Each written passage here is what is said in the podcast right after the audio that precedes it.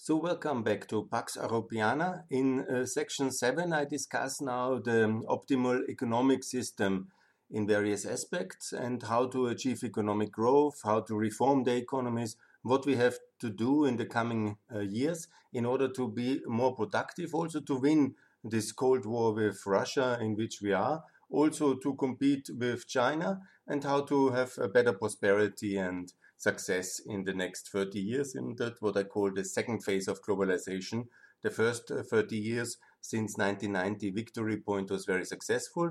Now we have uh, to fine tune and improve um, the next 30 years of this uh, amazing success of uh, globalization. And to get this done, we need to reform certain economic aspects very much because it's very much about the economy. So, how to speak now about this more technical topic. It's about the uh, size of the state. What should be the optimum size of the state? Because economists, and especially from the liberal or from the Austrian side, which I mm, belong to, they're always accused we want to have a very small state. Yeah, I don't agree with that. We want to have an efficient state, a state which can fulfill the rule of law. The good governance capacity is really good. Yeah? It must have resources. There is no way. And the modern state needs also significant resources. Uh, we are not in a Wild West. We don't want to be Russia. We don't want to have chaos, fragility, where then the force of the uh, fist, uh, the rule of the mighty, uh, my, the, the whole concept of that the most brutal wins. No, no the role, rule abiding citizen must be protected. The consumer must be protected, must rely and trust there is this governance out there which provides quality, uh, security, and also defense, internal defense, and all this needs money and it also needs a social welfare state. Absolutely, it's needed. Redistribution is needed, but it must be fine tuned and it must be also financially all making sense. And the best way to express that is, of course, in percentage figures to the GDP. GDP is the overall economic output. That's basically the whole size of the economy. And the state uh, shall and can distribute uh, certain aspects of it for certain tasks the state has. And not talking too much around, I'm for this famous 40% of uh, uh, GDP for uh, the government spending. That should be it, basically, 40. It can be some variations. Obviously, in a crisis, you need to spend more, but there must be also savings later. And it shouldn't go long term over this 40. And it shouldn't also, my, my feeling, also my recommendation, shouldn't be much less as well. So 40. And how, how should this 40 then be distributed internally? Because that's also very important. And here and there is a very clear formula which I uh, like very much. You can very simple remember it, and I will now repeat it.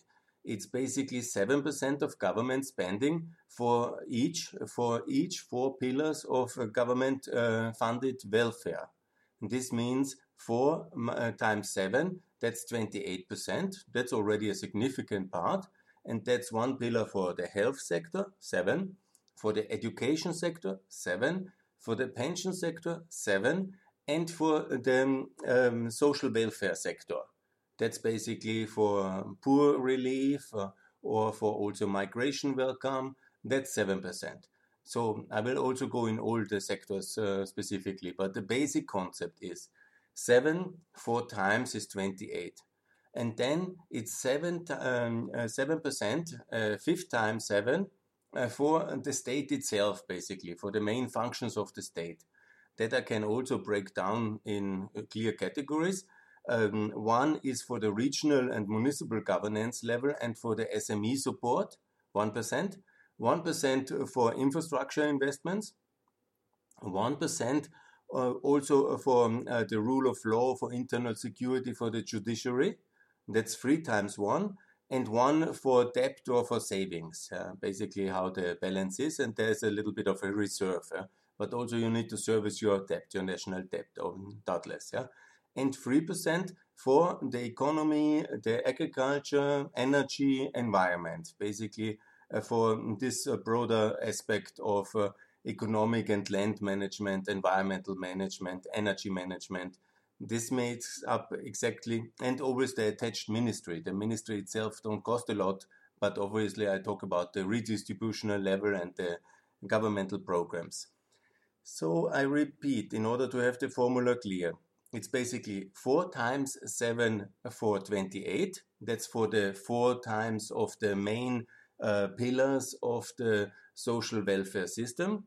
I repeat, this is education, obviously mainly for the young, the schools, the universities, but also lifelong learning. That's a health sector, obviously hospitals and uh, other public health uh, institutions. And that's the social welfare systems. Basically, that should be run mainly also by the municipalities often, but uh, obviously uh, for all the sectors of um, when it comes to relief of the poor and also other welfare programs, uh, also when it comes to helping new arrivals in Austria or in any other countries, Austria now my country where I reside, but uh, basically, that's the third part. And the fourth pillar is then the pension retirement scheme. That's four times seven. And the, the fifth one is the state itself, state functions in a sense, with the judiciary one, with infrastructure one, regions and local economic development one, and three for the broader economic development, energy development, agriculture support, and environmental uh, support. Uh, that's free, and one for debt. And then you will ask me, that's only 35. Yes, uh, true. That's 5 times 7, 35. And then it's uh, 5%, which uh, should be for international um, exposure and uh, support. I call for 2%. I also include that in international because it's defense, it's military and defense. It's um, this 2% target of NATO, and that's 1% for international development. And that's only concerning, obviously, richer countries but above uh, the global average, you should also contribute gradually. And when you are in the level of prosperity of the European Union, above uh, 30,000 uh, GDP, and then obviously it should be 1%. Uh, 1% of GDP redistributed for the poorer uh, world, and 2% uh, for the European Union for regional governments. And that can be, for example, when you are America, you have maybe a different kind of um, uh, requirements in this 5%. 1% for international development is clear. Uh, 2% for defense. America is spending now 3.5%. So maybe then half percent more for international governance, for the Organization for American States, and for this um, level of uh, global governance. I think that would be very good. In the American case, countries which are maybe on a poorer transition countries, for them it will be maybe better to stay at 35 or 32 percent of uh, GDP and only gradually move to the 40 percent. And obviously, they don't, when you are still in development, you don't need to do international development. That's for the richer part of the world to redistribute to the poorer part. But uh, so, in a way, obviously, this cannot be so strict 40 like a law or something. It's just a recommendation but countries shouldn't be very much above uh, 40% because that it's all translating into taxation. Because all this uh, 40% is also the question how to raise it. Obviously, the only way governments can raise it is either by very um, market disturbing customs, and most governments have reduced their customs uh, because customs means that's basically at gunpoint at the point of entry it was very efficient in the 19th century, but it led to a lot of um, uh, disasters. So revenues, and that will be in my next video, and two of my next video, uh, video uh, podcasts, is about raising inland in VAT and income tax, corporation tax, property tax. These are the taxes it must be raised. So when you go very much above 40%, you ultimately are very incompetitive and you have a real burden for your population and for your businesses. And this is, for example, the case in France. It's the country with one of the highest uh, GDP state rate, state um, uh, general government expenditure by, uh, for the state in Europe. It's quite interesting if you look, for example, at the OECD data. They have a fantastic compilation of data, and you see France is today not at 40, but at 56. So then you can understand also yellow vests because this all translates in less opportunities. Because a state which redistributes 56, you will say, has a lot of opportunities for um, for welfare, yes, for the selected few. But uh, then everybody has to pay this uh, 56, yeah, and it's obviously then much um, worse. Finland has 53, Belgium 52, and Denmark uh, 51, and Austria, which is of course my concern, is uh, 59, 49, 49, sorry, yeah. And then it goes gradually with Italy 48, Hungary 45, and so for example 40, where's perfect 40? Is uh, Poland is 41.5, United Kingdom 41, Czech Republic is perfect 40, and then it goes Australia 48, Latvia, and uh, United States uh, 38, 38, yeah, and then Lithuania uh, 30, um, 30.4, and we go into the OECD statistic, Korea 31, Chile 25, Ireland 25.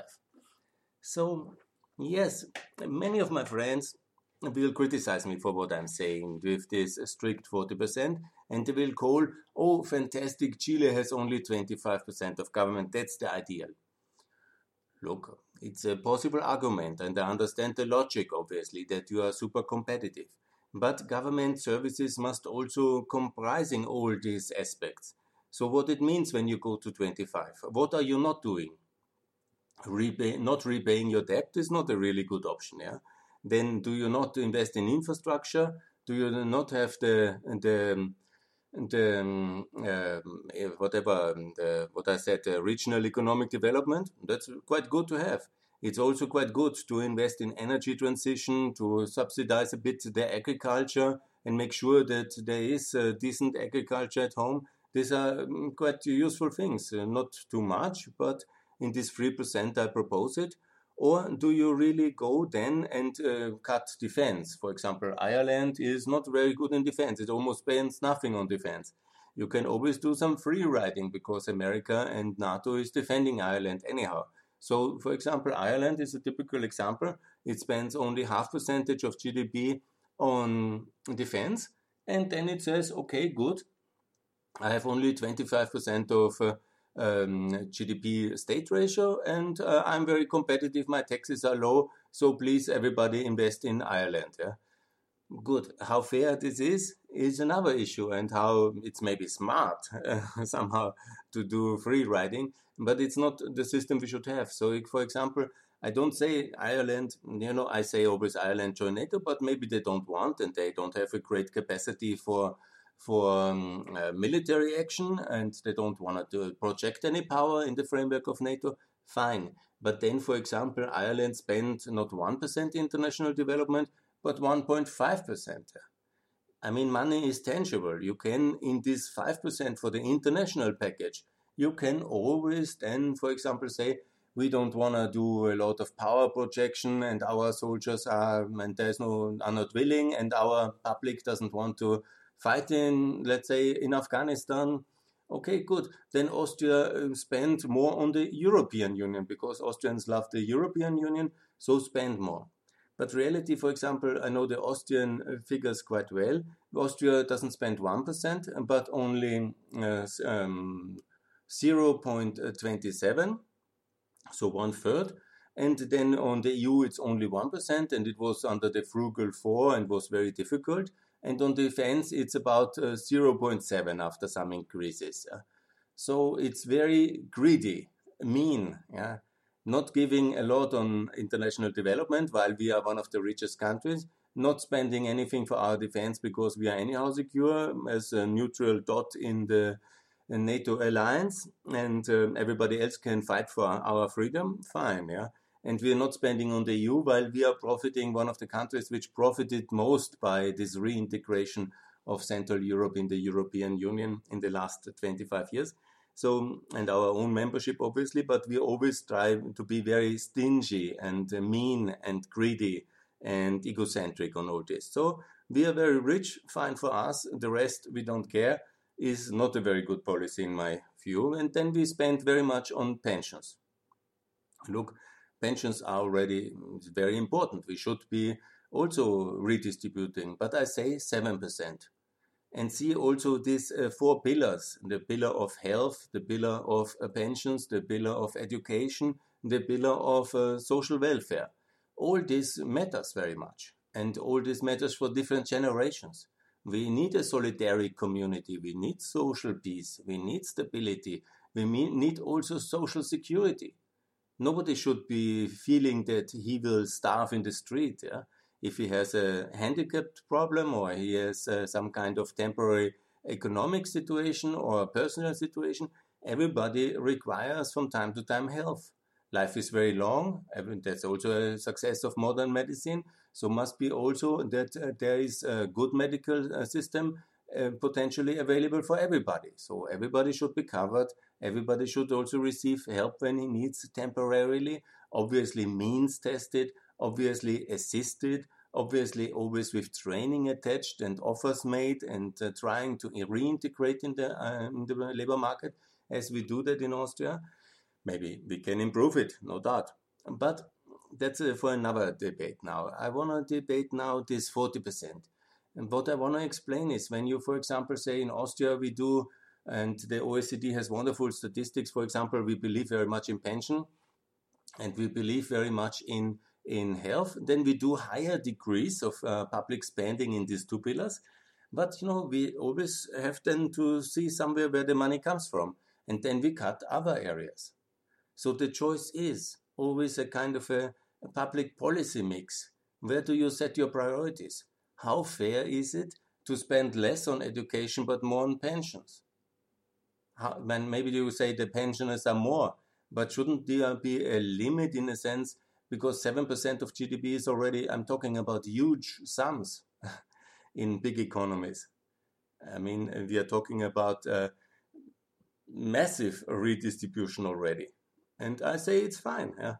I don't want to say um, we should only spend 1% of GDP on pensions. No, no, no. Seven. Huh? But let's keep it at seven and let's freeze it at seven and not go into uh, 12 or 14 like some countries do. And a lot's not, and let's try to approximate this seven also in health. Obviously, I understand in a public health crisis like 2020 21, you spend more. Yes, but it doesn't mean that you permanently should spend more than 7% of the general government spending, the GDP, the product of the whole um, economy, the whole wealth, permanently more than 7 Okay, then let's spend permanently more on pensions. It sounds nice. And let's spend permanently more on education. It's always a priority. Let's spend permanently more on social welfare because also, you know, we have to help the poor. And then and then and then. And then we suddenly spend 55 like the French. And that's exactly what's happened in France.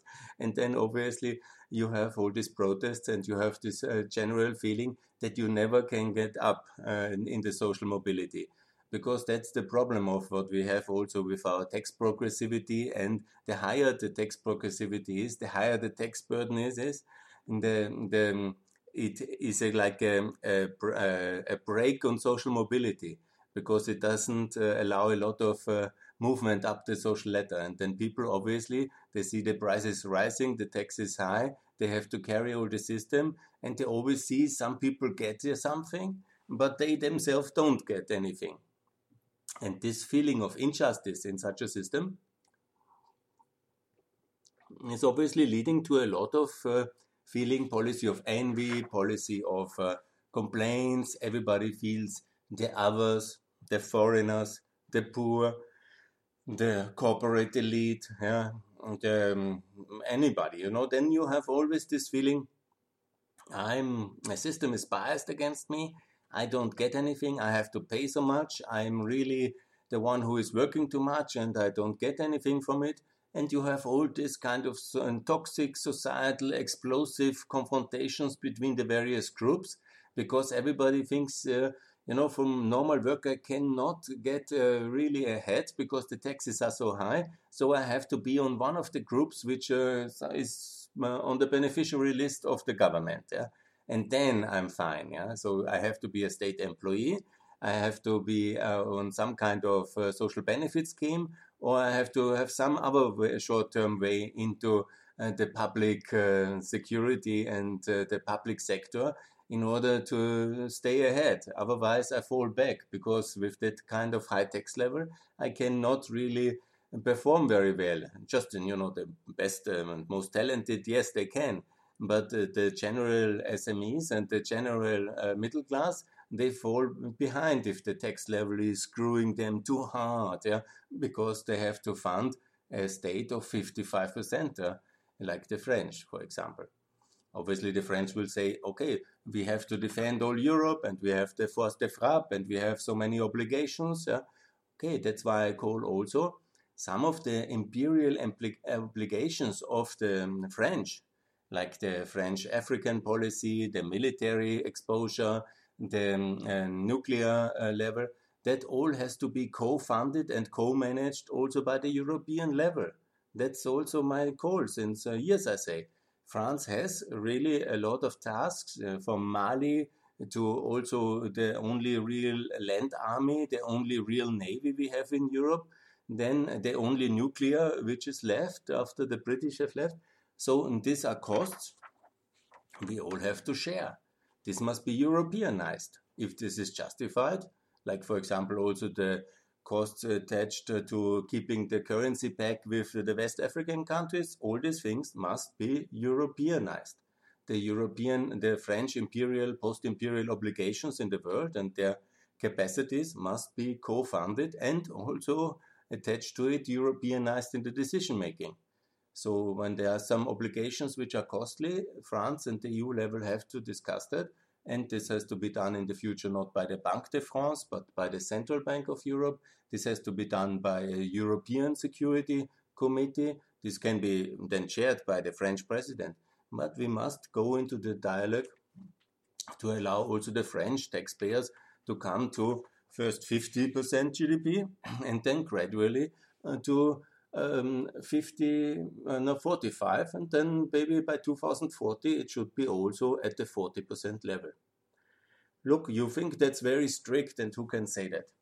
Look, it's not me to say. Yeah? I just uh, recommend it, obviously. It just uh, makes a lot of sense to have a, a decent um, burden on the private sector, on the taxpayers, because we are in global competition and also the question is, do the French taxpayers get so much better governance than the Austrian taxpayers yeah? or the, the Latvian taxpayers? You can say maybe in Latvia, yes, they should also then maybe increase some things. Yeah? There can be always variations, yeah, you know, between 35 and 45. Yeah? I agree. In some societies, maybe there is a, a stronger consensus for paying more, sharing more, doing more things by the government, that's also completely fine. Yeah? It is not only one model of market economy in the world. It's not only the 35 or the 45 or the 50 model. You know, obviously, every society has to come to some kind of consensus what we do together. But uh, this kind of peaks, like the French have it or others also, they have we have to discuss it. What is really the way? Why they spend so much? Huh? Do they have some kind of magic better state? Is everything working so greatly? Or is it not in reality that it's working much worse and then creating a lot of legitimacy problem for the European economy? And then there is some populist movements that say, hey, it's Europe that forced us to do that, that, that, and we have to leave. Yeah, because that's obviously then the consequences. Always then there's the look for the boogeyman, either minorities or European governments or whatever, the Germans or whoever, there's always uh, easy in France to blame and somebody else. And then you blame for your own failures and for the obvious kind of uh, failures of misallocation of uh, public resources. Then you blame somebody else, and then the, it hurts the whole European project. And that's, uh, I think, a big pity because it's nothing to do with Europe in a sense. You can also say, obviously, Europe doesn't need 2%, it's too much. Now it's uh, theoretically only at maximum 1.4. And now at the moment it's only 1.1, so Europe doesn't need uh, 1%. But in reality, as you see in all the discussions, Europe is the, the European level, the EU Commission and the EU tasks, which would also include uh, defense, European defense, and not as a kind of a full scale army and uh, the European army rolling out somewhere, but European border defense. Obviously, as a political union, we also have already Frontex, we have strengthened it, but it needs more, uh, more capacities. We also need a European Coast Guard, absolutely. Why should only the Italian taxpayers fund the protection of the and the security in the Mediterranean? I mean, it's no way that should be also partly shared. Not everything, but obviously a European Coast Guard, a European land border like Frontex already at the customs. Uh, that's absolutely logical that this is done as a union. It must be done together and paid also together. So 2% is only logical. And the uh, reality is that pooling of resources, as we have seen, is very important also for big infrastructure projects, which we need to do. We need also to link to Africa and Asia more efficiently by uh, big infrastructure tunnels. We have also to rebuild the Eastern European infrastructure or build it the first time, basically. And also in, in, in crises, as you will, you will see, I will discuss this as well. And every five years or maximum 10 years, there's a major external shock, historically since ever. And that's the reality. There's always a different shock. So it's always, you know, the surprise factor is always given. But there are these shocks always. And then we need also capacity to act. And America, obviously, being much more united, can mobilize much more resources at the central level to counterbalance such. Uh, regional or um, uh, other external shocks, and that's really very important as well for the European Union. So, cut it a long story short, it's like this 40% is the optimum in my view. I have already made clear that this in 4 point um, times 7 the social pillar, it's 28. It's absolutely social. It's in no way a hard, cold, uh, kind of uh, state which doesn't care. No, there is enough money for pensions. 7%. There's enough money for the healthcare sector. 7%. There's enough money for the um, education sector. 7%. There's enough money for the welfare. Um, it's 7%. There's enough money for the state. 7%. And there's enough money for the European and global governance level and for defense. So this is the 40% and you know every country to then fine tune that and find the right balance but going completely out of that concept i think is a major strategic mistake which will have huge repercussions and uh, always see it it has to be also financed you cannot just issue debt on that you need your population must be ready to fund it yeah? and must be ready also efficiently to fund it that you don't lose competitiveness and it's not breaking on the economic growth. So that's very important as well. So it must be sustainable. 40% are sustainable, 55 are not. And if you look at the French crisis, you see all the explanation in these simple numbers. With 55, it's not working. When you are below, I think maybe it's time to consider to readjust and also see the various aspects of your various government spending and see if it's not time to readjust it's also poorer countries often build uh, only infrastructure and have no money for pensions. It's also wrong. Yeah? Then it leads to mass migration because there is no hope, and that's also wrong. So it must be a decent modern state which fulfills the functions which are requirement uh, required, good governance uh, and um, security internally and externally, and also social welfare for uh, the old, for uh, the health system, and it doesn't, you know, everybody can additionally save, can additionally invest in health, can additionally educate. But this I'm talking about the government sectors, uh, the core of the welfare state at 28. It's also well resourced, and that makes, I think, a lot of sense. And that should be, I think, the basic uh, structure of the government spending in the coming decades everywhere, basically. That's what I would recommend, and that's what I call, call for a GDP state ratio of 40%. Thanks a lot.